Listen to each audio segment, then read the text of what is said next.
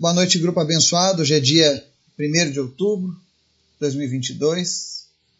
Nós estamos aqui mais uma vez, diante do Senhor, diante da palavra dele, diante do Espírito Santo. E com certeza Jesus se faz presente no nosso meio. Afinal, a palavra diz que onde dois ou mais estiverem reunidos, ali ele estaria. Então, eu tenho certeza que tem bem mais do que duas pessoas neste momento ouvindo essa mensagem. Então eu tenho certeza que o Espírito Santo está aqui conosco nesse momento. E hoje nós vamos falar ainda um pouco mais sobre a nossa identidade, algo que é tão importante que nós venhamos a compreender. Muitas pessoas têm sofrido, têm vivido uma vida vazia, porque não compreendem a sua identidade. Mas hoje eu tenho certeza que a palavra de Deus vai falar de uma maneira tremenda ao seu coração. E se você antes, mesmo com todos os estudos e orações, ainda não sentia quem era você e qual era a sua missão, tenho certeza que hoje Deus vai falar ao teu coração. Deus vai sacudir as estruturas da sua vida e vai te fazer despertar para uma nova vida, amém? Mas antes da gente começar o estudo, quero lembrar você que nós temos uma lista de orações aqui no nosso grupo do WhatsApp e que você pode orar por cada pessoa, por cada vida, por cada família. Em especial, que nós estejamos orando pelas decisões que serão tomadas amanhã para nossa nação.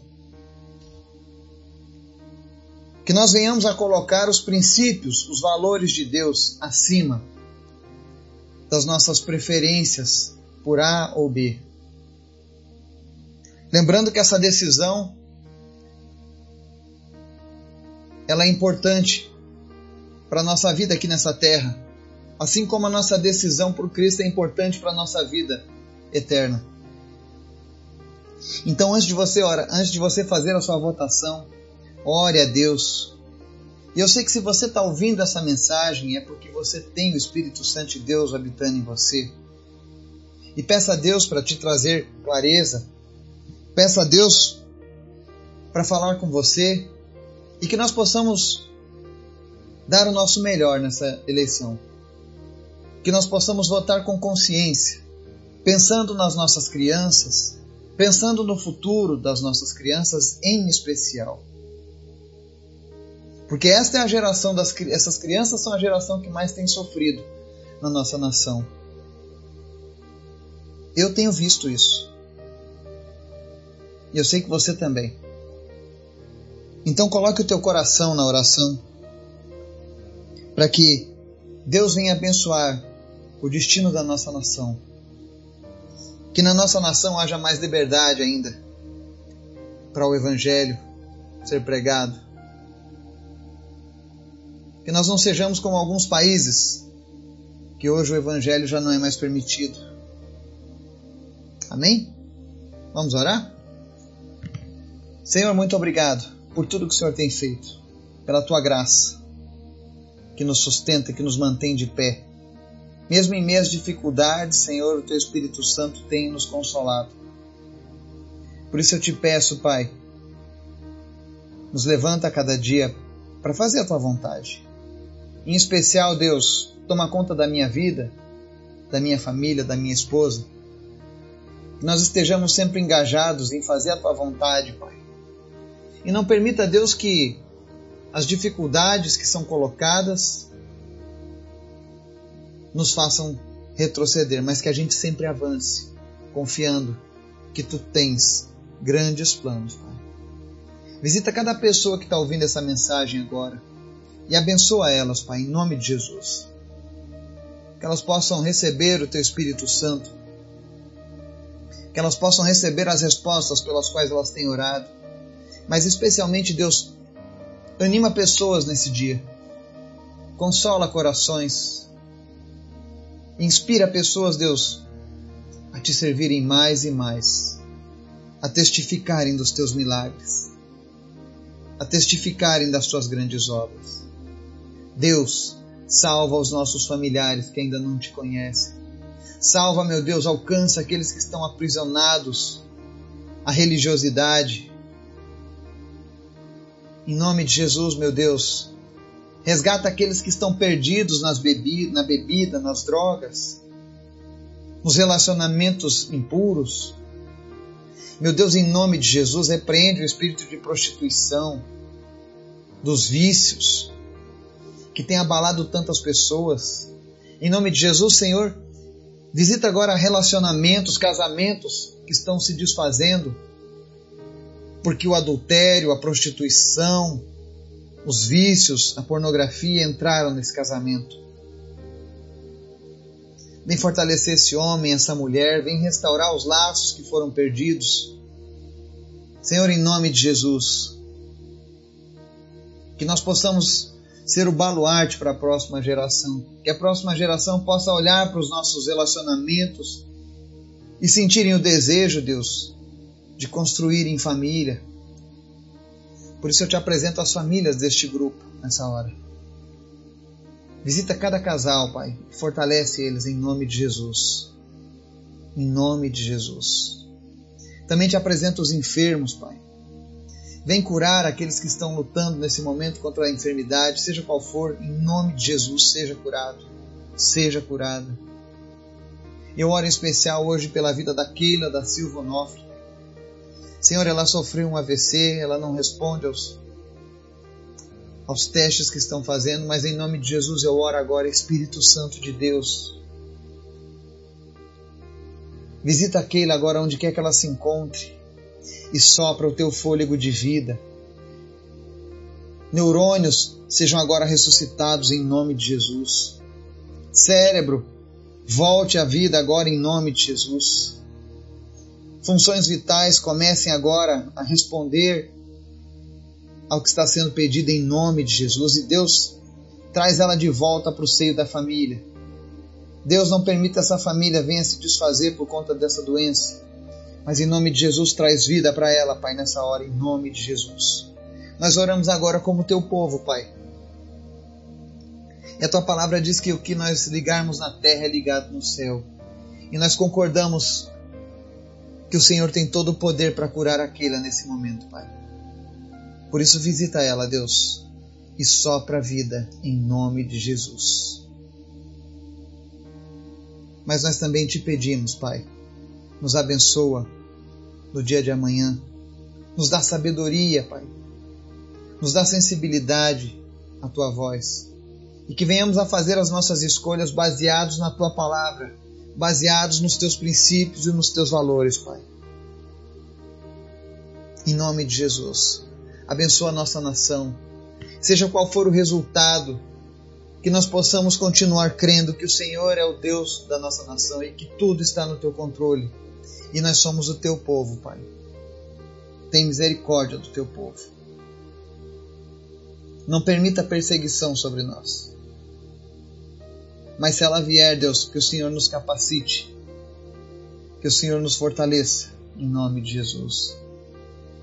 Fala conosco agora, Deus, através da tua palavra. Restaura e resgata a nossa identidade, em nome de Jesus. Amém. O texto de hoje está lá em 1 Pedro, capítulo 2, versos 9 ao 10, que dizem o seguinte: Vocês, porém, são geração eleita sacerdócio real, nação santa, povo exclusivo de Deus, para anunciar as grandezas daquele que os chamou das trevas para a sua maravilhosa luz. Antes vocês nem sequer eram povo, mas agora são povo de Deus. Não haviam recebido misericórdia, mas agora a receberam. Amém? Nós temos falado muito sobre a identidade nessa semana. Porque talvez esse seja o pilar que vai te sustentar na tua caminhada com Deus. Saber quem você é em Cristo. Entender quem você é. Eu digo isso porque a nossa imagem, a nossa identidade, ela pode ter sofrido grandes danos desde a nossa infância. Como aquela família onde o pai e a mãe diziam para você que você é um perdedor, que você não é ninguém, que você nunca vai vencer na vida, eu conheci muitas histórias assim. Pessoas que cresceram sem uma identidade. por falta de sabedoria, por ignorância, por ataques do inimigo, muitas vezes os pais que deveriam te colocar nos ombros e te empurrarem para irem ainda mais alto do que eles foram, muitas vezes te colocaram para baixo. E você cresceu com essa ferida na tua alma.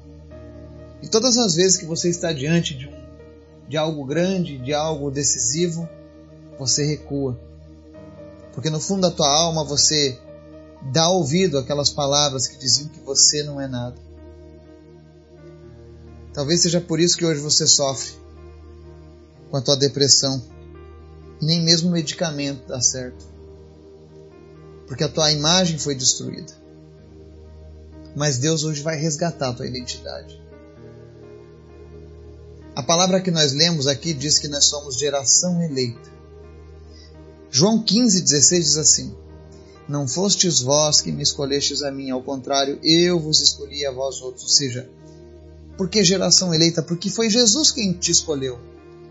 Foi Jesus quem me escolheu.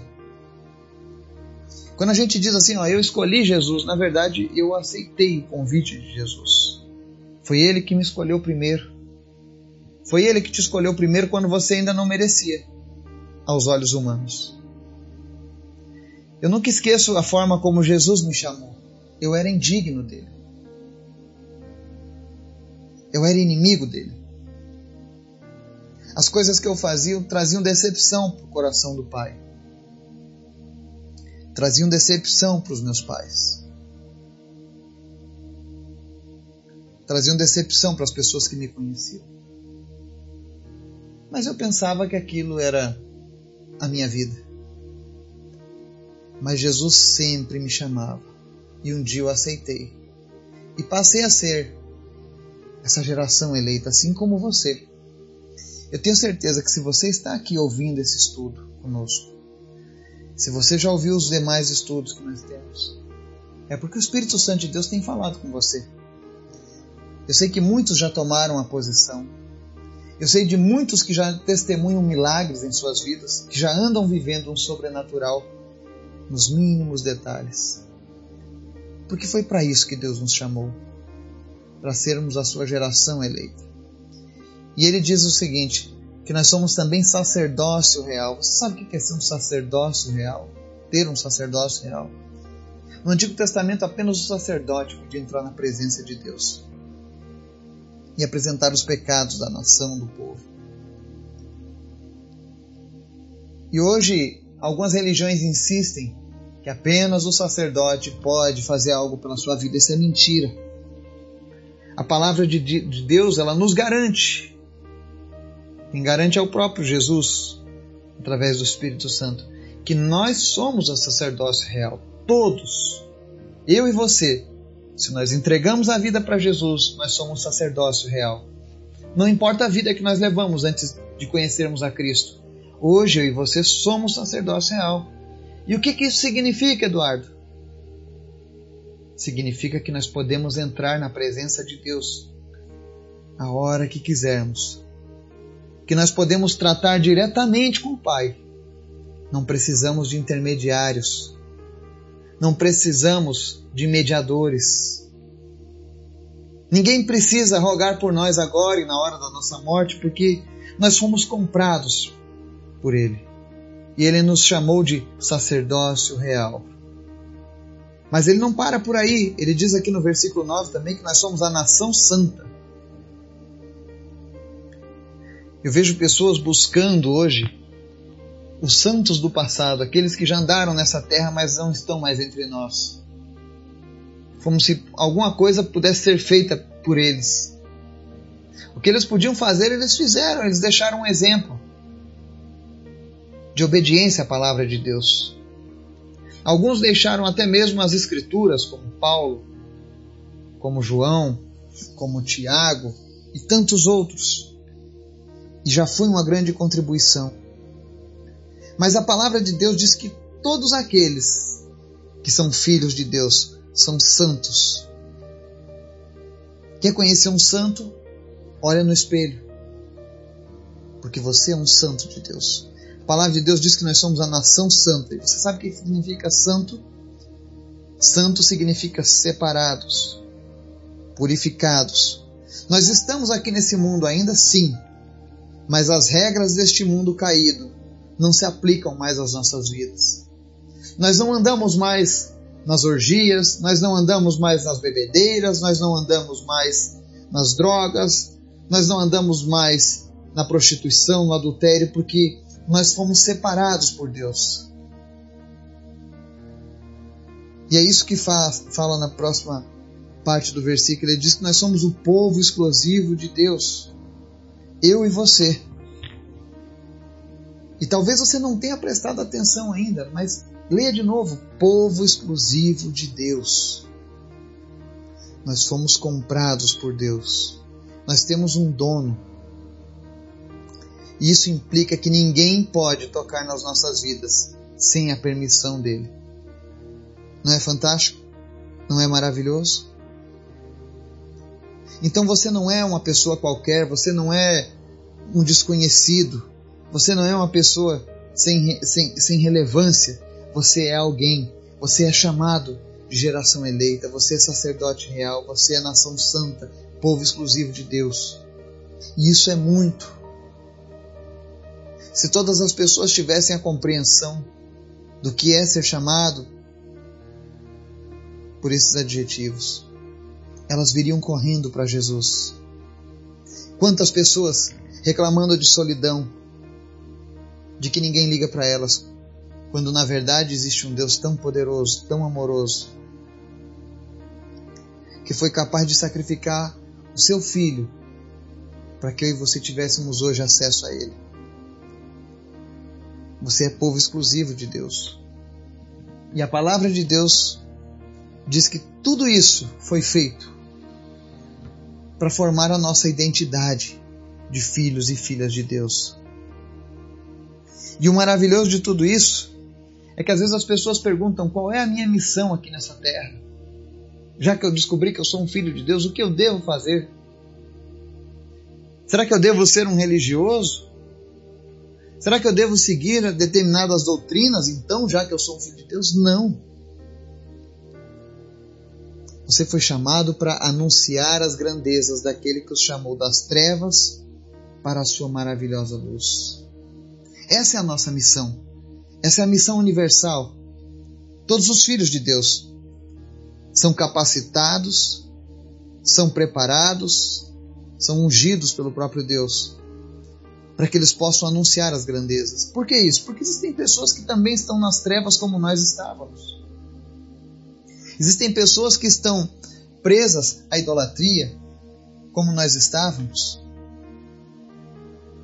E a luz precisa chegar na vida dessa pessoa. Não adianta simplesmente eu cumprimentar alguém e dizer paz e luz. Eu preciso ser luz, porque eu recebi a maravilhosa luz de Deus na minha vida e você também. E o verso 10 ele diz assim: Antes vocês nem sequer eram povo, mas agora são povo de Deus. Não haviam recebido misericórdia, mas agora receberam. Nós recebemos a misericórdia de Deus.